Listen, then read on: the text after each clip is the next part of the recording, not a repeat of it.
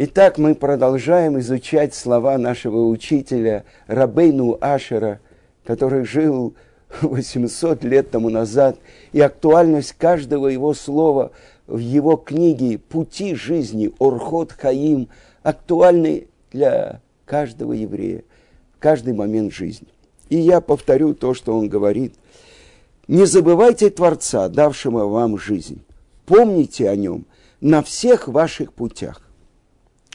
И вы знаете, мы, евреи из России, выросли в стране победившего социализма, победившего атеизма. Э, один мудрый человек сказал, что буковка А, одна буковка. Атеизм – это как минимум четыре. Поэтому либо у человека есть вера, либо у него суеверие. Он верит в то, что Творца нет. И я уже цитировал э, слова моего племянника в Москве, который в пять лет спросил у своей мамы, «Мама, скажи, а Бог знает, что мы в Него не верим?»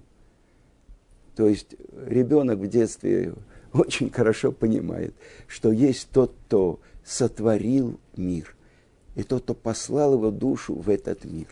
Но чудо нашего поколения, поколения, выросшего в плену у чужого народа, не только у чужого народа, а в плену его идеологии.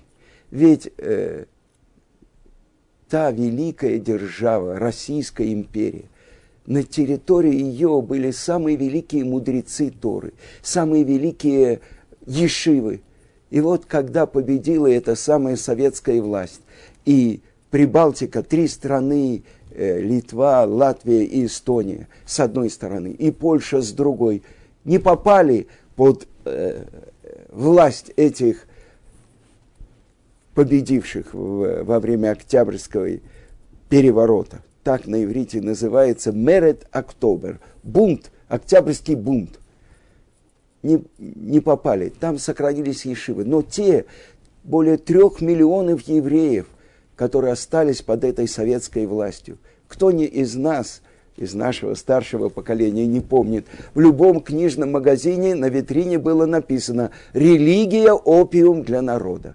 Значит, любой религиозный человек, он был наркоман. И вот это великое чудо, то, что произошло с нами – Помните о нем на всех ваших путях. Как мы шли к этому, как Творец открывал для нас вот это маленькое игольное ушко. Не мы открывали, как написан Мидраш Широширим. Откройте мне маленькое огольное ушко, и откроем вам весь мир. Нет.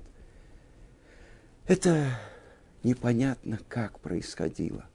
То, что Творец открывал это знание, эту искорку в сердце каждого еврея. Почему наши отцы говорили, делай, что все хочешь, но жениться ты должен только на еврейке. Но почему? Ведь они сами ничего не соблюдали, ни субботу, ни Йом-Кипура, ни Песака, ничего. А вот это – сохранить еврейский народ. Это тоже чудо. И вот я хочу рассказать вам, недавно в издательстве «Пардес» вышла книга, которая называется «Недописанная глава».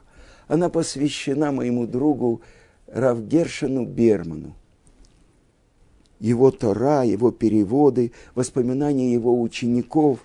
И я хочу прочитать Э, то, что напис... говорил я на 30-й день, когда мы его вспоминали. Написано так в трактате Моет Катан, 25 лист. Тот, кто находится рядом, когда душа оставляет еврея, то есть когда умирает еврей, обязан разорвать свои одежды. На что это похоже? – на того, кто видит, как сжигается свиток Торы. Ведь святость души каждого еврея подобна святости свитка Торы. И еще одно место я хочу вам процитировать из Талмуда. Это трактат Аводазара, 18 лист. И увидели римляне Рабиханину бен Тардиона, который нарушал публично их запрет. Они запретили евреям изучать и преподавать Тору. А он собирал вокруг себя учеников и, держа свиток перед собой, обучал их Торе. Они схватили его, обмотали вокруг него свиток Торы, обложили его сухими виноградными лозами и подожгли их. А еще дополнительно они взяли кусок шерсти, намочили его в воде и положили на его сердце чтобы замедлить его смерть. И вот описывает Талмуд. Увидела его дочь и сказала, отец, до чего я дожила, что я тебя вижу в таком положении? Уже хворост горит, и он ей отвечает, если бы меня сжигали одного, мне было бы это очень трудно. Но сейчас, когда сжигают вместе со мной свиток Торы – то тот, кто взыщет за позор Торы, взыщет и за мой позор. Продолжает Талмуд. Спросили его ученики, Реби, что ты видишь? Странная вещь. Человека сжигают, э, мучения. Они говорят, что ты видишь? И это его последний урок. И он им отвечает, пергамент сгорает, но буквы порхают в воздухе.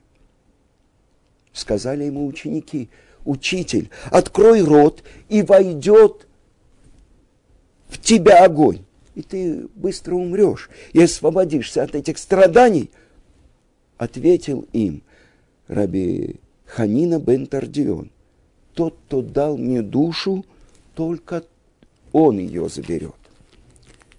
И вдруг поворот в Талмуде, удивительная вещь, говорит ему клан Стонири, римский палач, Ребе, он называет э, еврейского мудреца моим учителем. Ребе, если я сниму с твоей груди мор, мокрую шерсть и увеличу огонь, ты обещаешь, что приведешь меня к жизни в будущем мире? Такие слова говорит вот этот убийца, который каждый день убивал евреев. Это его профессия. Отвечает ему Рабиханина бен Тардион, обещаю. Нет, поклянись мне.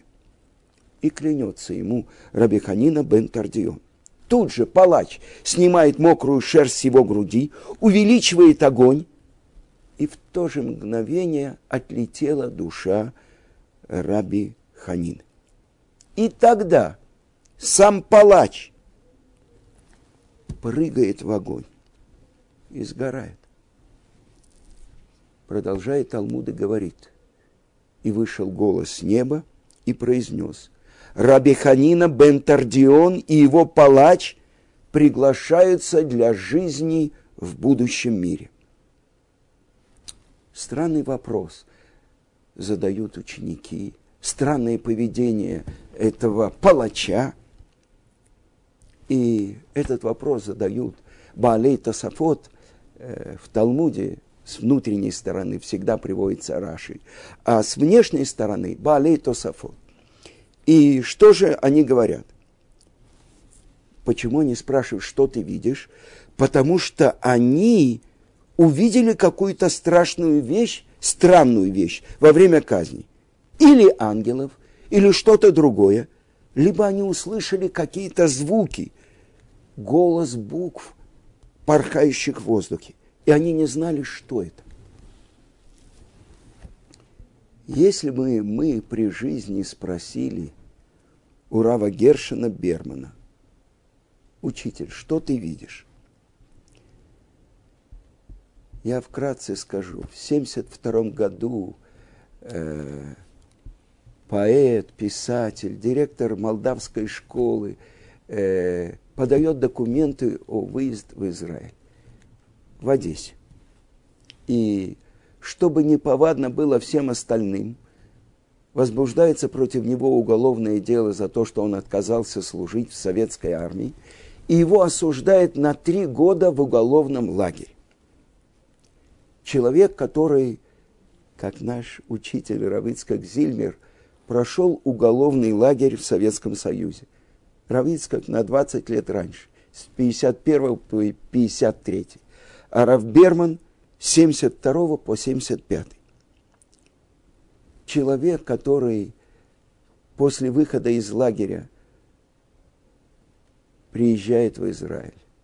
Во время Ливанской войны он получает контузию и становится инвалидом армии Израиля. Человек, который прошел 9, 9 операций на сердце, шундирование. А во время последнего, девятого, он пережил клиническую смерть. И во время этого он увидел своего отца. Его отец сказал, рано, мой сын, рано. Человек, который за желание подняться в Израиль, получает срок в уголовном лагере, становится ЗК. А потом, через много лет в Израиле, его Ешива Швутами посылает в Новосибирск, и он становится главным раввином Сибири. Дает уроки в Новосибирске, в Академгородке. Человек, который по приезду в Израиль написал диссертацию на тему поэзии Осипа Мандельштама. И уже когда диссертация была готова, он все бросает и идет учить Тору в Колель. человек, который был далек, казалось бы, от еврейства. Но в Невоякове был первый кружок по Торе, первый урок, который давал наш учитель Равицкак Зильбер нерелигиозным евреям. И вот один человек, Толя Якобсон, который был диссидентом, который в Советском Союзе издавал подпольный э, журнал «Хроника э, событий, он ходил на этот урок. И как-то он был занят или не мог прийти, и попросил своего друга Рава, э, Рава Гришу Бермана пойти извиниться перед раввином Ицкаком Зильбер. И он пришел на этот урок. И это был первый урок Торы в его жизни. А потом у него на голове появилась вязаная кипа – потом она стала черной, потом появилась шляпа, потом он сдал экзамен у Равзалмана Нехемия Гольберга и стал раввином. Как это происходит? Так вот, если бы спросили у Равгершина Бермана, Раби, учитель, что ты видишь? Он бы сказал, свиток Торы окутывает меня – и святые буквы порхают в воздухе и возвращаются на него. Это то, что учат наши мудрецы. И напиши эти слова на скрижалях твоего сердца. Что это значит? Это значит, что человек, который начинает делать первый шаг – к Творцу. То, что открывает Талмуд, тот, кто хочет очиститься, ему помогают. Как человек, который был, казалось бы, далек от Торы, становится едит нефеш, другом Творца.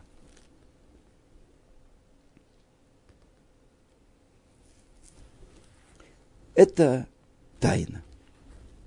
И я хочу немножко процитировать вам то, что было написано в журнале Мишпаха, когда ушел наш друг Равгершин Берман.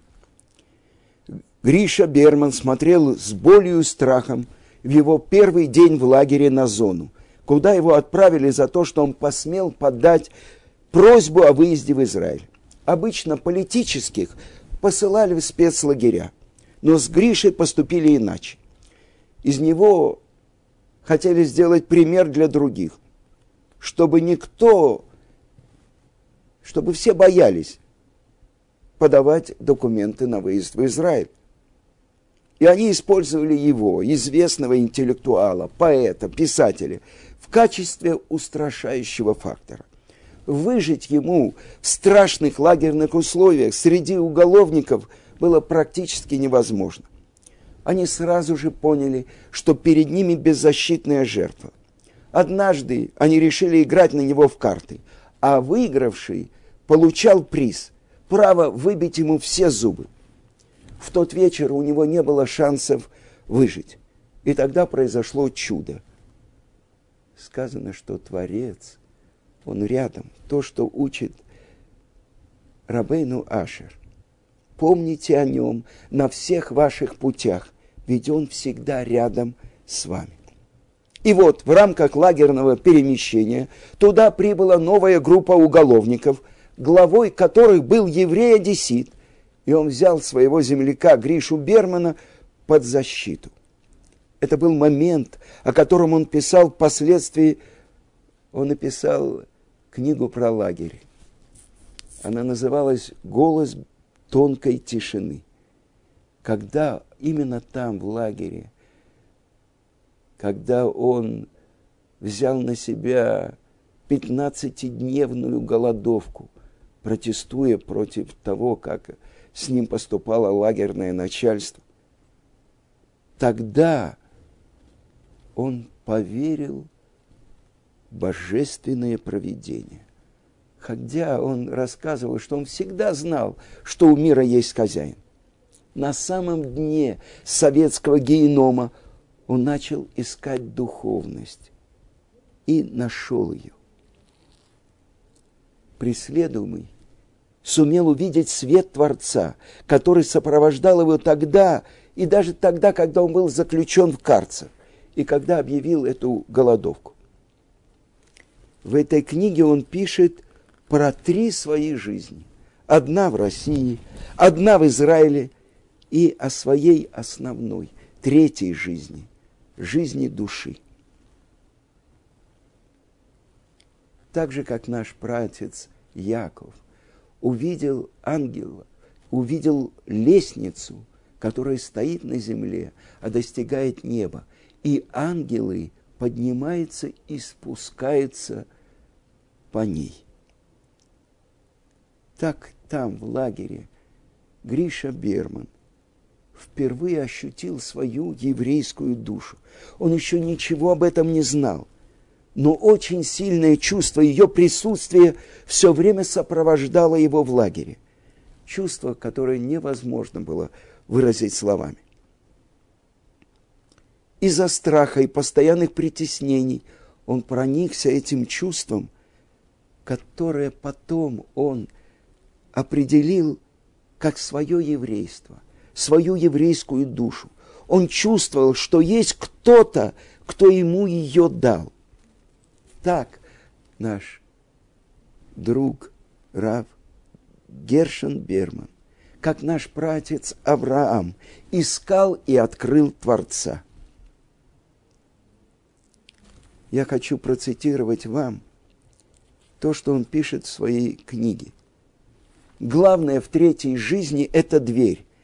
Дверь, за которую я должен попасть, но все каким-то образом не, попада, не попадаю ощущения при этом совсем не негативные, скорее наоборот. Я знаю, что за ней меня ждет что-то необыкновенно важное, важное моей душе. И даже если сейчас это не происходит, то в будущем непременно это произойдет. Может быть, я даже бывал за этой небольшой, не выше моего роста дверью, но все, что за ней – ускользает из моего сознания, оставляя только не поддающийся описанию сладостный, как прекрасная музыка след что жизнь души автономна от нашего существования, понял я довольно поздно, приблизительно в 24 года. Внезапно на улице Ласточкина в Одессе, напротив убогого, грязного привоза. Так назывался рынок в Одессе. Когда я говорил совсем о другом с моим другом Фимой Ярошевским. А в позапрошлом году в Новосибирске, идя в субботу в синагогу, по совершенно пустынной сентябрьской, залишами опавшей листвы советской улицы, впитывая тишину, понял я, что у человека есть три существования – физическое, интеллектуальное и духовное. И все они три автономны. И хорошо нам бывает, когда они все три – существует в гармонии. Во взрослой жизни, к сожалению, такое редко случается. Разве что далеко-далеко от родного дома и забот, на какой-то советской улице в Новосибирске, между Хатинской и Красным проспектом, я испытал это ощущение гармонии и счастья от безлюдности или из-за опавшей листвы, потому что ты физически чувствуешь себя прекрасно, ничего не болит, не мешает, не трет, интеллект твой бодрствует, ты не строишь планы, ни рабочие, ни жизненные, не решаешь задачи с каким-то ускользающим звеном. Дух твой впитывает все, пользуется и зрением, и слухом – которым ничего не препятствуешь. Даже не замечаешь, что гудит в голове и в контуженных ушах, как обычно. После того, как э, он получил контузию э, в Ливане, у него все время был непрекращающийся гул в ушах. И тогда дух твой готов воспарить. Если эти три жизни твоего существования не мешают друг другу, а как бы наоборот, подыгрывают друг другу. И вот оказывается, и у души бывает несколько уровней. И может быть даже память вне нашего земного существования. Бывает человек сидит в парикмахерской и вспоминает, что он уже не, некогда так сидел, точно здесь и точно на этом месте – хотя никогда ни в этой парикмахерской, ни в этом городе прежде не был.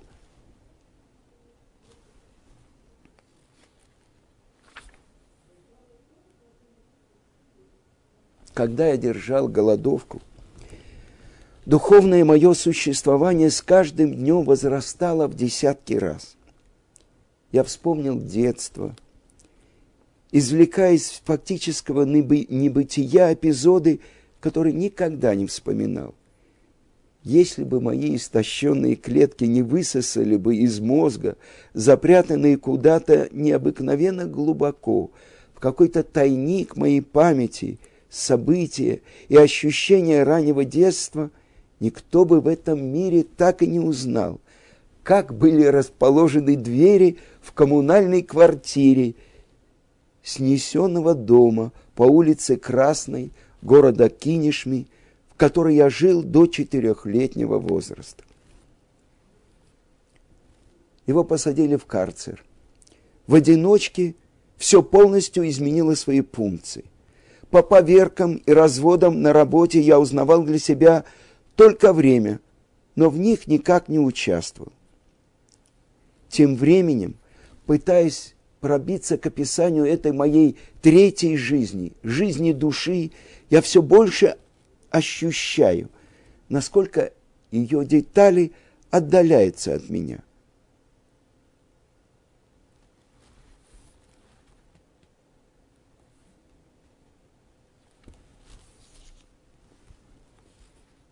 Тайная свобода, немая борьба –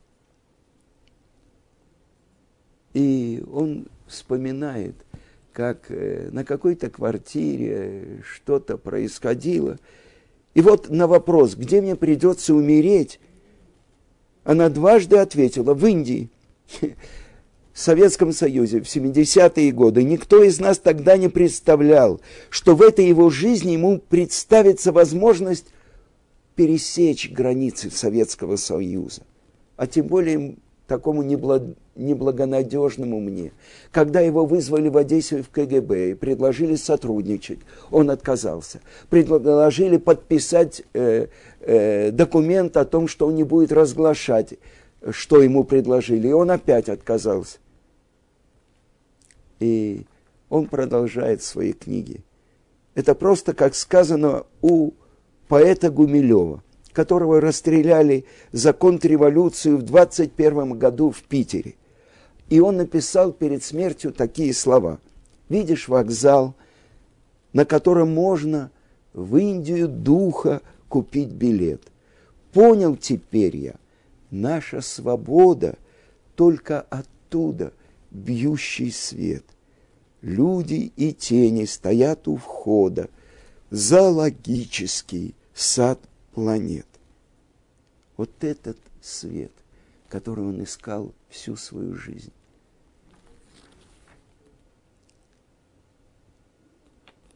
И то, что он нашел в Торе. Поэт, который считал, там, где собираются трое, это уже толпа. И так он отказался пойти навстречу на квартиру к отказникам, куда приехали со швейцарскими паспортами сотрудники Сахнута. Это толпа, я не иду. И вот путь, который прошел Равгершин Берман. Когда в 90-е годы э, хлынул большой поток евреев из России, которые были страшно далеки от э, всех наших еврейских ценностей. Он со своей женой открыли центр в центре э, Невоякова небольшой э, караван, где его жена принимала от 30 до 50 новых эмигрантов в субботу. Устраивали трапезы. Он давал уроки. Часто он приводил туда Равицка Казильбера. А когда приезжали новые алимы и поселялись в Якове, один из первых, кто стучался в их дверь и спрашивал, что у вас не хватает, э, устраивал на работу, приносил э, с другими э, недостающую мебель, э, электротовары, приводил в Ешиву. Одна женщина, которая работала в гостинице и в субботу тоже, он, всегда у него в банке был минус, он выплатил ей зарплату за месяц вперед, чтобы она не нарушала субботу она со своим мужем приблизили после этого очень много евреев. Он стал слугой еврейского народа, то есть он стал настоящим раввином. И когда два года тому назад в, главе, в главу, в субботу главы Эмур, 6 ияра, Рав Берман оставил мир – он уже был раввином Гершином Авраамом Берманом, преданным учеником и последователем нашего учителя Рава Ицкака Зильбера. Он стал учителем и проводником веры для многих, приехавших из Советского Союза. Тот, кто был отправлен на архипелаг ГУЛАГ только из-за того, что он ощутил свое еврейство и хотел подняться в землю Израиля он поднялся в небесную Ишиву, сопровождаемый глубокими знаниями Торы, многочисленными учениками и своими книгами и большими заслугами. Всю жизнь он стремился правды и избегал известности. И только когда он ушел, стало известно, какой великий праведник нас оставил один из нашего поколения, который проделал весь этот путь от полного незнания к тому, что он стал учителем знания, учителем веры. Он стал настоящим учеником нашего учителя Равыцка Казильбера за царь. Я слышал то, что сказал Гаон Равмойша Шапира за царь со времен Авраама Вину в каждом поколении есть бейт-мидраш веры. И, несомненно, Авраам Авину в своем поколении был главой этого Бейт-Мидраш. А в нашем поколении у меня нет никакого сомнения, что это Рав Ицкак Зильбер. Когда кто-то его спросил, он один из 36, он сказал, он не один из 36, он первый. И вот одним из верных его учеников, который отбросил все счета и пошел по этой тропинке, который для нашего поколения проложил наш учитель Равицкак Зильбер, оказался Гриша Берман, Рав Гершин Авраам Берман, что память о праведнике была благословена.